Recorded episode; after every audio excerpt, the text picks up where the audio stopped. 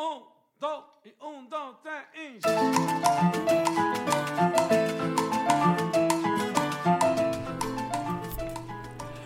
Hola y bienvenidos a Pásame la receta de hoy. Soy Carol Lister, esposa, mamá y chef. En este espacio comparto recetas diarias para que te inspires a preparar en casa. Así que manos a la obra y comencemos ya mismo a cocinar para toda la familia. Espero lo disfruten y se animen a cocinar conmigo. No olvides suscribirte para que no te pierdas ninguna receta. Y recuerda, cocinar en casa es un acto de amor.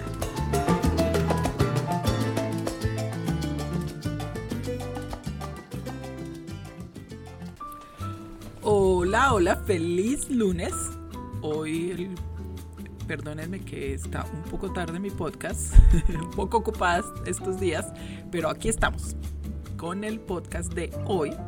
Soy Carol Lister y este es Pásame la receta de hoy. Feliz lunes, feliz inicio de semana, deseándoles una semana muy productiva, muy positiva, llena de mucha tranquilidad y mucho amor. Esta semana la voy a dedicar a hablarles sobre trucos de cocina. ¿Qué tal? ¿Ah? ¿Cómo les parece? Y de los primeros trucos que quiero hablarles es sobre cómo cortar la cebolla y no llorar y que no nos salgan lágrimas al hacerlo.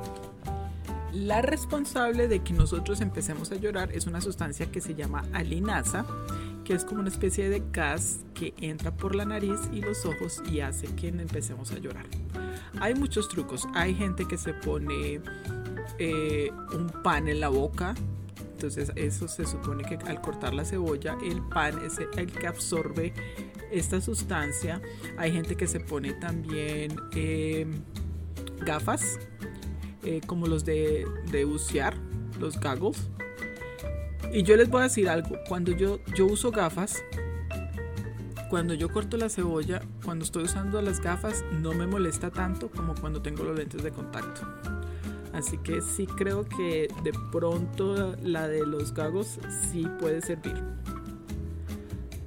Para evitar la emisión de la linaza o para que dicha emisión sea más reducida, es bueno que las cebollas que se van a cortar estén muy frías. Así el gas es menos volátil y normalmente no se desprende o se desprende mucho menos. Por eso yo creo que el truco que mejor sirve es el de meter la cebolla en el congelador durante unos minutos o en la nevera durante una hora antes de cortarla. Otro consejo que creo que es de los más lógicos y que ayuda muchísimo es siempre tener el cuchillo muy bien afilado. Entre más afilado esté, menos fuerza hacemos al cortar la cebolla y esto evita que los gases salgan mucho más rápido. Bueno, aquí les dejé un par de consejos, espero les sirva, espero lo apliquen, que personalmente me han servido más que cualquier otro que puedas ver en internet. Obviamente siempre va a haber un poquito que moleste los ojos, pero bueno, eso hace parte del negocio, hace parte de cocinar. Y ahora vámonos con esta receta de hoy, es una ensalada deliciosa, fácil, nutritiva, una rica ensalada de quinoa con aguacate y verduras. Esta receta es perfecta para un lunes en la tarde, muy fácil. También la puedes acompañar con unos ricos, un rico pollo barbecue que en, la, en el episodio número, déjame decirte, eh, número 5 de mi podcast, una de las primeras recetas, hay una receta de un pollo al barbecue. Queda muy bien con esta ensalada. Y los ingredientes son dos tazas de quinoa, este es para hacer la quinoa. Dos tazas de quinoa, lávala muy bien. Cuatro tazas de agua, una cucharada de jugo de limón y una cucharadita de sal. Para la ensalada vamos a necesitar un aguacate picado, un tomate grande picado, media cebolla roja picada, ponla en la nevera una hora antes o en el congelador, así no nos van a salir lágrimas, medio manojo de cilantro o perejil picado, el que tú prefieras, media taza de arándanos secos o cranberries, sal y pimienta al gusto y el zumo de un limón.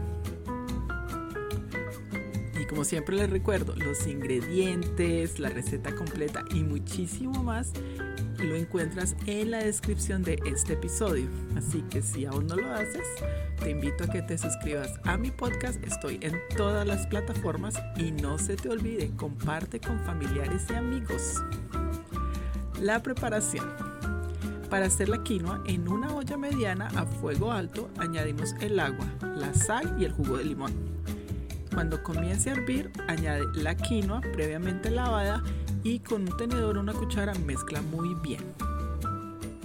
Tapa y baja a fuego medio. Déjalo hasta que ya notes que se empieza a secar el agua, no que se seque del todo, sino que ya esté un poco seco. Apágalo y déjalo tapado por unos 20 minutos como mínimo. Destapa después de los 20 minutos y con un tenedor mezcla. Esto hace que la quinoa se desprenda mejor y quede mucho más esponjosa. Déjala que se enfríe. En un tazón añadimos el aguacate, tomate, la cebolla, el cilantro, los arándanos secos o los cranberries secos, sal y pimienta al gusto. Mezclamos este y añadimos un poco de sal y pimienta. Ya cuando la quinoa esté ya fría, agrégala al tazón con el resto de los ingredientes y mezclamos hasta que esté muy bien combinada. Termina con un poco de jugo de limón y ya quedó deliciosa esta ensalada. ¿Qué tal lo fácil? Ah? Esta ensalada la puedes preparar con anticipación hasta dos o tres días la puedes dejar en la nevera. Lo único es que no vayas a añadir el aguacate. Siempre deja el aguacate para cuando ya vayas a servir. Y listo. Deliciosa y muy fácil de preparar. ¿Qué tal?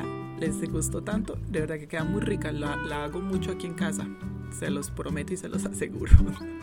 bueno, eso fue todo por hoy. Espero les haya gustado esta receta. Nos vemos mañana en otro episodio más de Pásame la receta de hoy. Recuerden que yo estoy en las plataformas en YouTube y en todas las formas, en plataformas sociales como arroba carolistermomachef. Síganme, suscríbanse, siempre estoy subiendo recetas, trucos de cocina y mucho más. Un abrazo, se les quiere mucho que Dios los bendiga. Chao.